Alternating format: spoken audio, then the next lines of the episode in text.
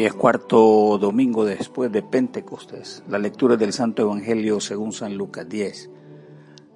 Después de esto el Señor escogió también a otros setenta y dos y los mandó de dos en dos delante de él a todos los pueblos y lugares donde tenía que ir. Le dijo ciertamente la cosecha es mucha, pero los trabajadores son pocos. Por eso pidan ustedes al dueño de la cosecha que mande trabajadores a recogerla. Vayan ustedes, miren que los envío como corderos en medio de lobos. No lleven dinero ni provisiones ni sandalias. No se detengan a saludar a nadie en el camino. Cuando entren en una casa saluden primero diciendo paz a esta casa. Y si hay gente de paz, su deseo de paz se cumplirá. Pero si no, ustedes nada perderán. Quédense en la misma casa y coman y beban de lo que ellos tengan, pues el trabajador tiene derecho a su paga. No anden de casa en casa. Al llegar a un pueblo donde los reciban, coman lo que les sirvan. Sanen a los enfermos que hay ahí y díganles el reino de Dios ya está cerca de ustedes. Pero si llegan a un pueblo y no los reciben, salgan a las calles diciendo, hasta el polvo de su pueblo que se ha pegado a nuestros pies, los sacudimos como protesta contra ustedes. Pero sepan esto que el reino de Dios ya está cerca de ustedes. El que los escucha a ustedes me escucha a mí, y el que los rechaza a ustedes me rechaza a mí. Y el que me rechaza a mí rechaza al que me envió. Los setenta y dos regresaron muy contentos diciendo, Señor, hasta los demonios nos obedecen en tu nombre. Jesús les dijo, sí, pues yo vi a Satanás que caía del cielo como un rayo. Yo les he dado poder a ustedes para caminar sobre serpientes y alacranes, para vencer toda la fuerza del enemigo sin sufrir ningún daño. Pero no se alegren que los espíritus los obedezcan, sino que sus nombres ya están escritos en el cielo. Esta es la palabra del Señor. Jesús los 72 en comisión para la paz y el reino. Jesús la misión de los suyos como corderos entre lobos. Hay un despliegue logístico de la brigada redentora de parte del insigne maestro, previniendo su plan de visitación a quienes identifica como las ovejas perdidas de la casa de Israel. En otras palabras, aquel día señalado como el día del Señor no sería repentino el tiempo de su visitación más bien se pone en acción inmediata para dar cumplimiento a las intenciones de convertir las almas impenitentes de Israel, que por siglos desestimó la comunión y salvación hacia las otras razas, pueblos y naciones. O con seguridad se puede afirmar que no hubo evidencia de cumplimiento de la misión demandada por Dios. Fue imperante ofrecerle al antiguo pueblo una oportunidad para un entendimiento con su Creador, lo cual fue rechazado al vituperar y rechazar con tanta crueldad al Hijo de Dios, el Redentor de la humanidad. En otro momento, Jesús les instruye, no vayan por el camino de los gentiles y no entréis en ninguna ciudad de los samaritanos, sino vayan antes a las ovejas perdidas de la casa de Israel. A todos nos llega este mensaje para que movamos nuestros brazos, poner en alerta la vida y corazón ante la inminente oleada salvadora que anticipa su portentoso reino. Esta predicación tremolante anuncia en cada rincón del mundo donde su evangelio se anuncia que ha llegado hasta nosotros su poderoso e invencible reino. El Señor alza su voz convocándonos a su cosecha, invita a todos a unificarse con un mismo fin, con la fuerza de la clase obrera. Se necesitan brazos para cosechar, voces que anuncien y vivan su salvación. El profeta con voz estruendosa decía al pueblo, por amor al montículo y Jerusalén, no descansaré hasta que brille su victoria y su salvación sea notoria como antorcha radiante. Así las naciones verán tu salvación y entre los reyes será notoria la gloria majestuosa. Jesús advierte acerca de ser prudentes, cuidadosos y mayormente responsables en la tarea de buscar a los perdidos y desorientados en este mundo de continuos obstáculos. Dice enviarnos entre corderos y lobos, con ello indicando la lucha por la vida entre un arteodáctilo y cánidas, los cuales son extremos de carácter, uno amistoso, manso y domesticable ante indomables y ferozas bestias carnívoras que despedazan a sus presas. Nos dice con ello que el mundo al que nos envía es agresivo, lesivo, engañador y destructor.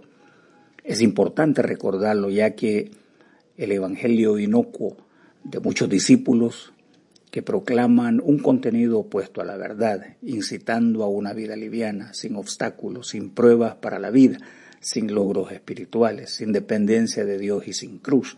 Se aferran estos a sus fuerzas y a sus técnicas, perfectos malabaristas y amigos del engaño, auténticos lobos rapaces. Eso nos dice tener prudencia, ya que una bestia que ataca hay que vigilarla, prever sus intenciones, prepararnos para emplear a fondo la fuerza del Espíritu y proclamar la victoria en Cristo. No fue extraño para el maestro el regreso de sus 72 enviados dando un reporte afirmativo de testificar que los emisarios del mal sufrieron sendas derrotas en el nombre poderoso del Redentor Jesús. Jesús y los embajadores de la paz. En esta nueva vida, la de su reino, cada hijo de Dios es portador de la noticia de la paz. Como los 72, ahora somos comisionados a expandir la proclama del glorioso Evangelio de la paz. El apóstol con su magistral ponencia explica. Así que somos embajadores de Cristo, o sea, al estar unidos a Él, como nuevas personas, nos encomienda la exponencial tarea de reconciliar al hombre con su Creador.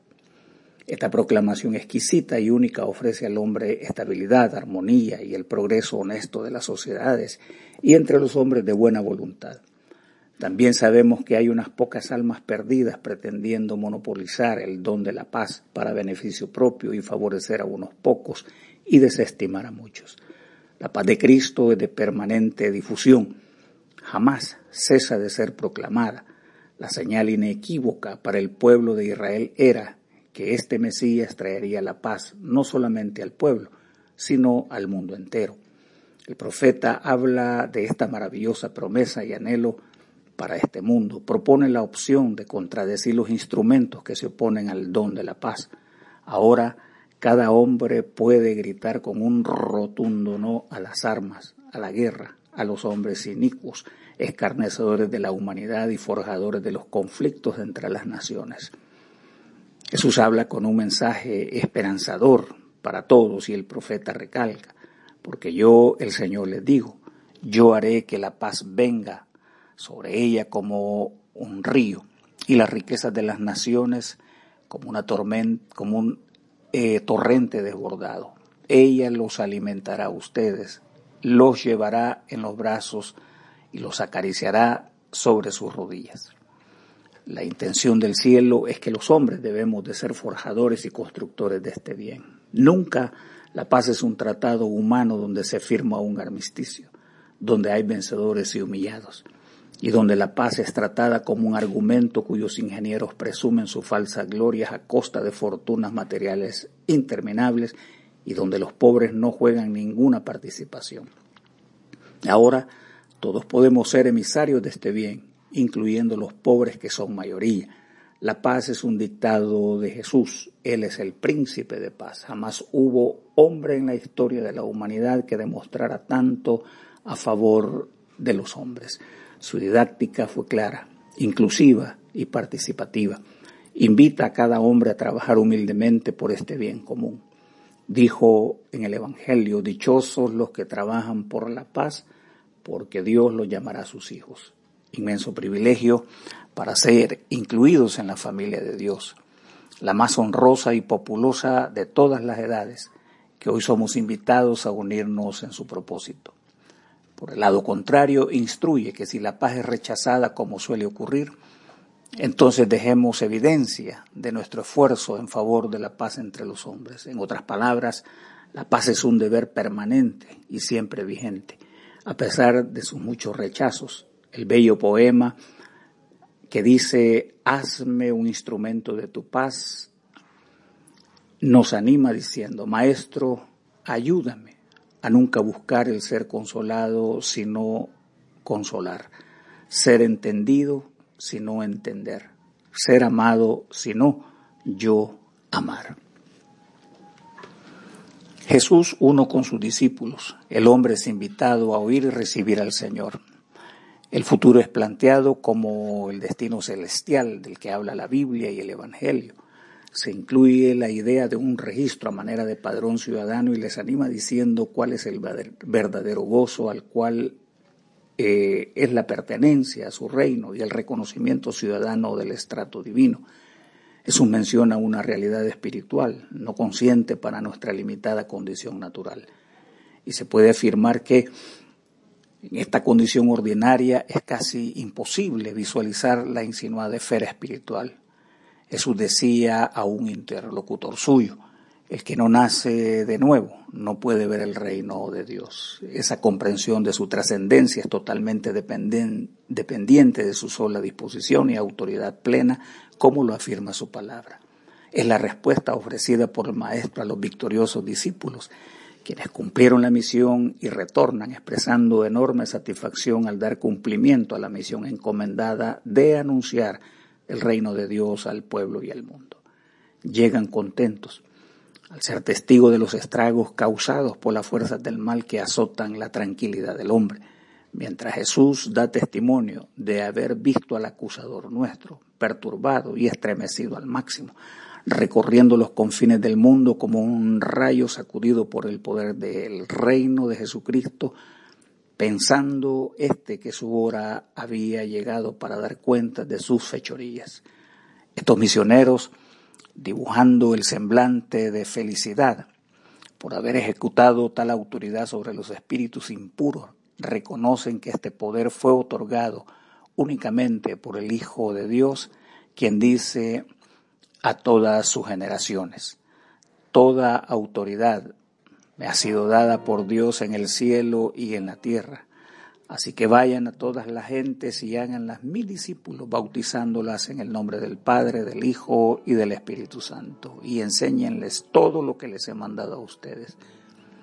Por mi parte, el Hijo, eh, por, por mi parte, yo estaré con ustedes todos los días hasta el fin del mundo. En la pericopa de hoy se dan dos aspectos que coinciden del lado del Señor y sus discípulos la aceptación y el rechazo. Ahí les hace ser una sola parte y claramente afirma que oír a sus discípulos es equivalente a escucharlo a Él. De igual forma, ocurre con el rechazo y es extensivo a la aceptación o rechazo del mismo Dios. A todo impenitente le deja de lado opuesto y le invita a recibirle sin demora, venir a ser uno con el Creador transitar el camino de amar y vivir en comunión con Dios y con el hombre. Oremos. Oh Señor, a que tengamos perpetuo amor y reverencia a tu santo nombre, pues nunca privas de tu auxilio y guía a los que has establecido sobre la base firme de tu bondad. Por Jesucristo nuestro Señor, que vive y reina contigo y el Espíritu Santo, un solo Dios, por los siglos de los siglos. Amén. Y que la bendición de Dios Todopoderoso, Padre, Hijo y Espíritu Santo, descienda sobre vosotros y os acompañe siempre. Amén.